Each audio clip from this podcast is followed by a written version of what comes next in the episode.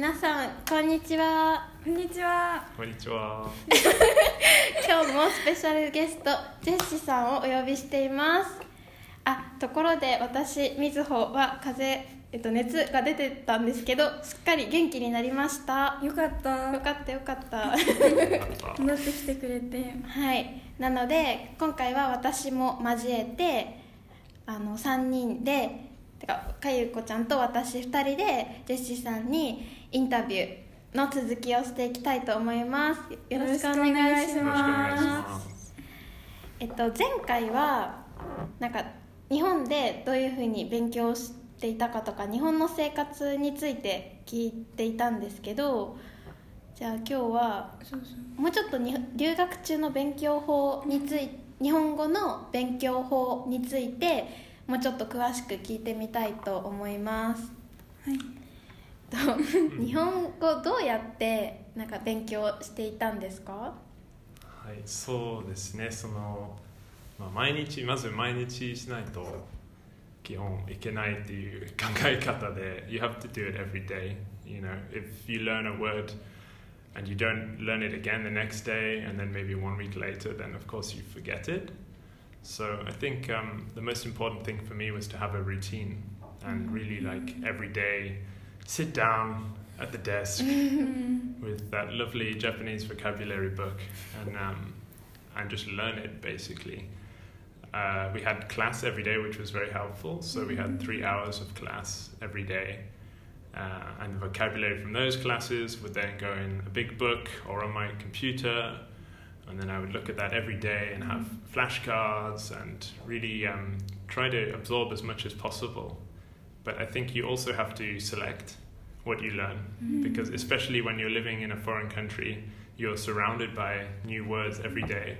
And if you try to learn everything then you'll go crazy. So you have to really um, you know find out what's most useful for you and what you need. And create lists and ask the teacher you know for help with certain words that you want to find out. Um, yeah it's uh, but the routine is is probably the most important thing i think なんだろうなんかその単語覚えたりしてたって言ってたけどその単語覚えることって日本じゃなくてもできる、まあ、イギリスでもできるじゃないですか。その、なんだろうスピーキングとかって日本じゃないと結構難しいと思うんですけど、うん。そういう割合なんていうのかな、うん。私たちも結構悩んじゃう今イギリスに来てて、そのリーディングとかやらなきゃいけないのは分かってるんだけど、うん。スピーキングとかってイギリスだからできることっていう感じがしててなんかその辺とかなんか意識とかしてましたか？確かにね多分20年前とかでしたらもう困りましたよね。It would have been very difficult um, 20 years ago to learn Japanese to keep speaking Japanese in England for example especially you know I'm not from London I'm from North England which is really you know do- doinaka like real countryside. So um, when I came back from Japan I was um, wondering, you know, how am I going to stop myself from forgetting all that Japanese, which I spent one year really cramming into my head? And um, I guess there are a few ways now with technology that you can do that. You can use um, Skype, you can talk to Japanese friends if you have some, or you can find Japanese friends using some Mm. websites or stuff, I guess. Um, there's also now this thing called iTalki, which is very useful, I'm told. I haven't used it myself yet, but it's like you can find a teacher on the internet and you choose the time and you know you choose the teacher and you can see lots of different teachers at different rates for one hour uh, and then you really just talk to them like you're having a class so you don't have to be in japan or even in london to find a japanese teacher um, so technology is really important i think and of course yeah we have you know Netflix now even has some Japanese TV on it. Um, you can find all kinds of media. You can listen to Japanese music on Spotify now. You can find lots of Japanese TV on YouTube So you have all these different options now, which I think 20 years ago or 30 years ago you had to really maybe come to London and go to the library and find this like one Japanese DVD which they had or something. So it's um, I feel like we're very lucky. And I- when you guys when you go back to Japan, you can do the same. I think you can use the internet to kind of stay in touch with England and learning English. 確かに、うん、私も そういうアプリ、うん。ハロハロートークっていう知ってます？知りません。なんかアプリがあって言語ラングエッジエクスチェンジみたいなアプリを使ってそうなんか電話電話とかテクストとかうん。そういえばして無料なのでやったりしてました。うんなるほど。ねうん。いろんなアプリができましたよ、うん。えっといやまた留学中の話に戻っちゃうんですけど、うんなんかうん日本に来たばっかりの時ってほほとんど日本語が喋れなかったうん。らしいんですけど なんか最初に勉強を始めるとしてどこから始めた方がいいんですか？ねいいと思いますか？なんかボキャブラリーなのかグラマーなのか。日本語ですか、い。うーんそうですねでも日本語は多分ちょっと特別なところはその漢字があることだと思います、あー Like if you're learning French, for example, then it's quite easy to just look at a French word and because they use the same alphabet as English, you look at the letters and you can kind of guess the pronunciation. But with Japanese, if you try that with a lot of words, then you're just looking at a kanji and you have no idea how it's pronounced or really what it means or anything. You can't even guess unless you have learned a little bit of kanji first. So I don't think everybody needs to use this approach, but what I did was um, try to learn at least some of the kanji before doing anything else. But that was, I mean, I had a bit of time before I went to Japan. I had like one month. So I tried to learn a little bit then as a kind of like preparation for going to Japan. And that really actually helped me because even though often I didn't really remember how they were pronounced or I didn't know exactly how to use them, at least I recognized them a little bit. And that feeling of just recognizing something a little bit is really helpful when you're struggling in a new environment and you're in a, for example, convenience store. I think we talked about last week, like getting lost in the convenience store with all the different types of pan. we have melon pan, Yeah. kare pan, and, and just to know a little bit of um, of the kanji and of course hiragana, katakana uh, is the kind of preparation which you need, and then you can really start having lessons and Mm. teaching yourself, or you know, finding a teacher. うん、 Um, but that was that was kind of my preparation for coming to Japan. Uh, 確かに最初にちょっと漢字知っとくと、なんか意味が予想できるしそうだねなんか漢字から勉強するっていうのは そのなんか驚きというか、うん。びっくりだけど、うん。えー、でも確かに役に立ちそうですね。さすが。えっとなんだろう。じゃあその留学してた時になんか日本で大変だったこと困ったこととかありましたか、いっぱいありました。さっき言ったようにもう漢字困ってていろんなことを、まあ、コンビニとか店で読めないあの文字とかいっぱいありましたからそれで結構ミスが多かった気がしますけど I think I, like, I made a lot of um, funny purchases at the start in the convenience store where you're expecting one thing and then you get a different thing when you open the package. Um, but I think um, we were lucky. There was a group of 10 of us, and we were all sharing this experience together. So I think, I mean, you two are studying in England now, and I think you help each other to kind of survive, if that's not too strong a word, in London.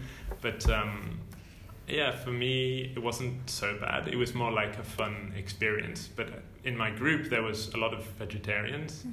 Uh, in fact, there were six out of the ten people were vegetarians or vegans. So um, that's that's a bit more difficult, and you really have to be able to communicate, um, tell people what you need, which is very hard if you don't know the language, of course. And you get a lot of people, you know, in Japan, in Japanese, you can say um, vegetarian, but even if you say vegetarian, some older people don't really know what that means in Japan, and they, mm, you know, they often they'll bring you, you say you're vegetarian, and they say like, or you say, you know. Um, "Niku taberemasen," like I can't eat meat and then they bring you some chicken instead because they think that you mean like you know red meat or they think あーなるほ or, or ど they get confused and they think you can't eat eggs although some vegetarians can eat eggs so there's a lot of yeah there's room for confusion but um yeah it was um, they all managed I think they found a way it's a good reason to learn Japanese quickly when you have this kind of problem every day うんなんか日本 はやっぱりこロンドンに来て驚いたのがこうビーガンとかベジタリアンとかうん。いろんな考え方の人が食べ物に対しているっていうのはすごく驚いて日本だとあんまりやっぱそういう人がまだいないので あと多分イスラム教の人とかもそんなにやっぱいないから食べ物をこう、うん。やっぱり肉とも魚も全部食べるのがなんか普通みたいな感じなので日本では。うん。そこはなんか難しいね。かもしれないですね。うん。多分これから増えると思いますそうですね。これからそうなんかでも食べ物の表示とかもさうん全部ララベルうん。の表示も全部日本語じゃない？今は。うん。だから難しいよねなんか。か なって思う。日本がじゃあそこは日本が改善すべきき点点です。ね えっとじゃあ日本に、えっと日本から帰イギリスに帰国してした後の勉強の日本語の勉強についてちょっと聞いていきたいと思います。えっと日本ちょうど1年間の留学ですよね、そうですね。1年後の日本語のレベルはその最初は全然分からなかったっていうところからうん。どのくらいまで上達したんですか？えー、上達したのかな、うん、まあでも結構毎日授業ありましたから、うん。それでイギリスに帰ったらもう少しあの家とか自分で勉強したらうん。独学したら、えーまあ、JLPT の2級ぐらい、うん。日本語能力試験っていう試験ですけどそれの2級までしましたけどその後ちょっと試験をやめての まあ、自分のためうん。ああの勉強してたんですけど、うん。So um, yeah, when I came back, I was just basically I wanted to take one exam just to kind of have a proof of mm-hmm. how much I learned in Japan. Mm. But then after that, I wasn't really interested in the exams because I wanted to study Japanese for myself. いや Um, so yeah, it was it was about level two in the mm-hmm. JLPT. Yeah. いやジェシーさんはすごい謙虚なので こうなんかそんなそんなすごくないですよとか言うんですけどすごく本当に素晴らしくて。ややめてください。なんか私はもう英語勉強しててなんかなんとなくは英語伝わるなって思うんですけどなんかそれよりももうちょっと上手くなりたいって思ったらどうやって勉強すればいいのか知りたいなって。えーなんかこうか、うん。なんだろう日本語を勉強していく中でちょっと行き詰まっちゃった時っていうか、大変だった時とか、うん。なんかなかなかこのレベルから上に行けないみたいなことってありましたうん。多か、分何回もありましたけど、えーやっぱり一番難しかったのがそのイギリスに帰ったらあの、えーその日本にいる時は結構毎日その日常生活でいろんな触れ合い interactions we have many interactions with people every day when you're in Japan And of course, if you go back to England, especially Doinaka, the countryside, then um, you don't have that everyday feeling of contact like Fureai with um, the people around you speaking Japanese. Of course, that would be very strange in the English countryside. Um, so that was the kind of thing which I missed the most. It's very easy to go on the internet and find um, Japanese grammar or films and that kind of thing, but it's very hard to replicate or recreate that kind of interaction that you have on an everyday basis. Um, so that was one difficulty. And um, the other thing was, yeah, it was just finding a way to practice speaking, I guess, because that's kind of the main the main problem. And you were worrying about this as well, right, with going back to Japan. Yeah. Um, so, of course, uh, one way to, to practice is to find a job where you can use your language. So, I was um, in my region. There's this place which is the Peter Rabbit Visitor Center.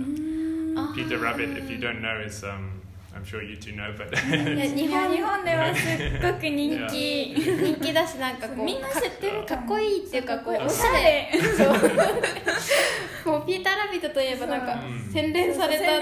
美しいキャラクターそうそみたいな。うおしゃれなうん、そうですか。あんまりイギリスでは有名じゃないんですよね、まあまあまあ有名ですよあ有名。多分ちょっと古い感じですよね。全然古くないよね。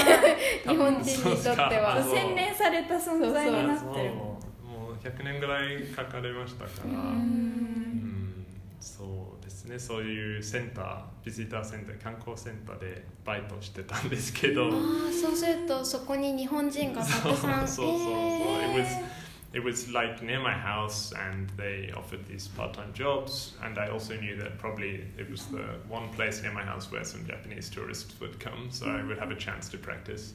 And of course the manager of the center was very happy to have a japanese speaker even with my not very good japanese at that time. It was like um, yeah yeah. When you go back to japan maybe you can find that kind of um, work where you can use your English or a little bit even you know. そうですね。なんか私たちもやっぱり日本に帰ったら頑張ってやっぱり英語を話す機会をね作らないといけないしやっぱりそういう意味でジェシーさんも本当に素晴らしいですよねえーっとじゃああと私たちが気になってるのがその日本語とフランス語の違い。おそのジェシーさんはフランス語の翻訳もやられていててか日本語も最近始められていて、ね。だからもう本当プロフェッショナルなんですけど やっぱり違いますか？その2つの言語は。うんそうですね。確かにあのイギリス人からしたら、まあ、絶対フランス語の方が習いやすいし、うん。その文化の近さもうんありますから、その Yeah, I mean any European language, especially Romance languages like French or Spanish or Italian, are going to be quite a lot easier for us to learn because we are used to them and we see French words all the time, even in England. うーん Um, so that was kind of for me like it was a very natural thing to do to learn French, but to learn Japanese, which is on the other side of the world, you know, a country with a very different culture, is Yeah. it's a bit more of a jump. うん And I think anybody who's learning Japanese has realized that like you're not only learning the language, you're also learning this cultural difference. Um, so there's a lot more to learn. I mean, of course, the language itself is more difficult because you have you know, alphabets and characters and everything to learn, but you also have to learn about the culture. Um, and yeah, from that point of view, I think French was a little bit easier. そういう意味で言うとなんか日本語と韓国語が似ていて、うんあの確かに。グラマーが一緒？あーそうなんかグラマーのオーダーが一緒だし。似てる言葉。あそうそうそう。うん。発音が発音が似なんかてる中国語から来てるから両方とも。なんか一部すごい似ててうん。やっぱそうだよね。地理地理的に近い方が。なるほど。文化的にも。そうだねイメージしやすいもんね日本から韓国とかは。えー話せますか韓国語、なんかやってた。んやってた。ちょっとだけでも全部忘れた。まあ今日本語のポッドキャストだから。はい。じゃあもう最後これ？うん。でもさっき聞いたけ？どそうだね。まあもう一つ言っていいですか、その、uh, in terms of how to keep learning a language when you get back to your country, I think the most personal, uh, the most important thing is to have a personal connection. So, for example, if you just go and find a list of vocabulary and try to learn it every word, then it's very difficult to have any, you know, connection with these words and to remember them.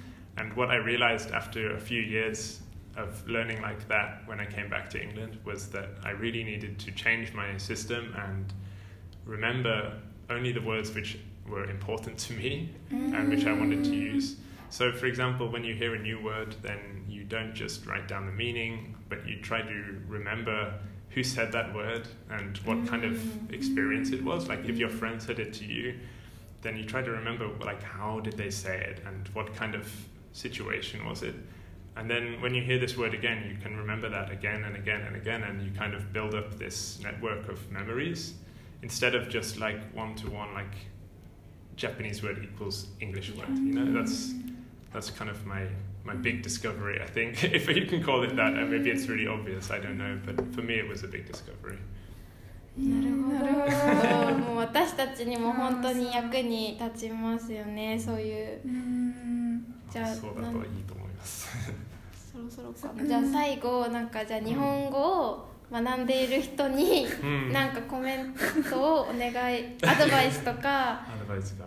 あればお願いします。そうですね。アドバイスが 言えるかどうかわからないんですけどその the most important thing for me, actually, like I just said, is just to have a personal connection. 個人的なつながりを感じないと Gihong Muri. I think you mm. might be able to learn a language for a few months without a personal connection, but if you want to keep learning it for your whole life, then you really need to know why you're learning it. Like, do you want to use it for your job? Do you just enjoy the culture? And you need to know why you're learning it, and you need to have uh, objectives, very clear objectives for what you're trying to do. Like, some people want to learn to read novels and some people want to be able to communicate smoothly in an office. So, it's like, know what you're doing is my little piece of advice, I guess. もう感動して感動しましたすごい感動してなんかもう本当にこのポッドキャスト私多分何回も聞くと思います聞かないね、私たちが語学を勉強している意味みたいなそううんでも確かになんか言語ってなんか 喋るためのツールうん。じゃないですか。だからやっぱりそういう個人的なつながりとかうん。大事にするっていうのは本当に基本的なことだけどうん。でもなんか忘れちゃいがちっていうかなんかテストでいい点取らなきゃとか正しい文法で話さなきゃとかうん。思っちゃうと思うんですけどうん。もしなんか日本に来たその外国人の人が日本語を喋ってくれたらもし文法が間違っていてもうん。嬉しい。もう嬉しい。話しかけてくれるだけでうんすごく嬉しいしうん。なんかまあ文ね法も基本ツールだけだから、うん。うん。伝わればいいんだなって、そうですね。パーソナルコネクションを大事に私たちも英語の勉強に励みたいと思いましたえじゃあ今日は本当にあの2回も2回も。出て出演してくださ出演。くださってありがとうございましいやこちらこそたありがとうございました。じゃあ今日はこの辺で終わりにしたいと思います。じゃあここまで聞いてくださってありがとうございました。ありがとうございすました。じゃあ。じゃああツイッターのフォローもお願いし お願いますします。じゃあじゃあままたたねバイバイ The podcast you just heard was made using Anchor. Ever thought about making your own podcast? Anchor makes it really easy for anyone to get started. It's a one stop shop for recording, hosting, and distributing podcasts. Best of all, it's 100% free. Sign up now at anchor.fm slash new. That's anchor.fm slash new to get started.